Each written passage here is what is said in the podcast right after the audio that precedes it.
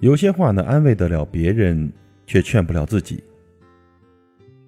有这样一句话说呀：“我们总像智者一样劝慰别人，然后呢，像傻子一样折磨自己。”是啊，很多时候有些道理我们可以说服得了别人，却往往在关键的时刻安慰不了自己。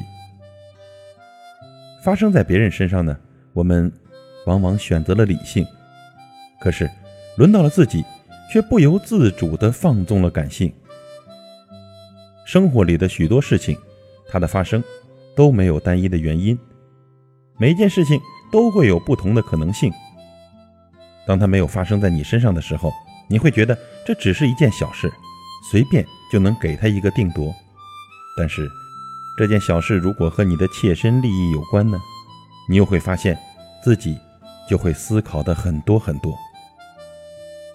那些平日里劝别人的话，到了自己身上，好像竟然一点用处都没有。比如呢，我们都知道熬夜伤身体，不按时吃饭会伤胃，你都会劝说别人。跟别人说出各种各样不好的后果，说出各种可怕的可能性，为的就是让别人能够把话听进去，不再熬夜，能够准时吃饭。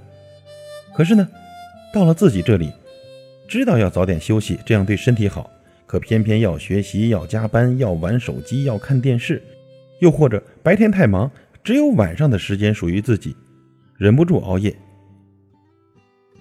每个人都有心情不好的时候。我们虽然可以骗得过身边的人，却始终无法去欺骗自己的心。我们可以用笑容来掩饰，可是眼神却在不经意间会流露事实。我们可以用话语来进行搪塞，怎奈眼泪却在不知不觉间道出了真相。生活是一个战场，我们每个人都在演绎自己的一次次的兵荒马乱。生活呢，又像一次演出。我们每个人都在上演着自己的一场场的酸甜苦辣，好的、坏的事情，感受如何自己最清楚。这别人呐，始终是别人。有时我们看起来说得动别人，但实际上也是没有办法感同身受别人的痛苦的。所以说，有些话安慰得了别人，劝不了自己；有些事不是自己在经历，永远。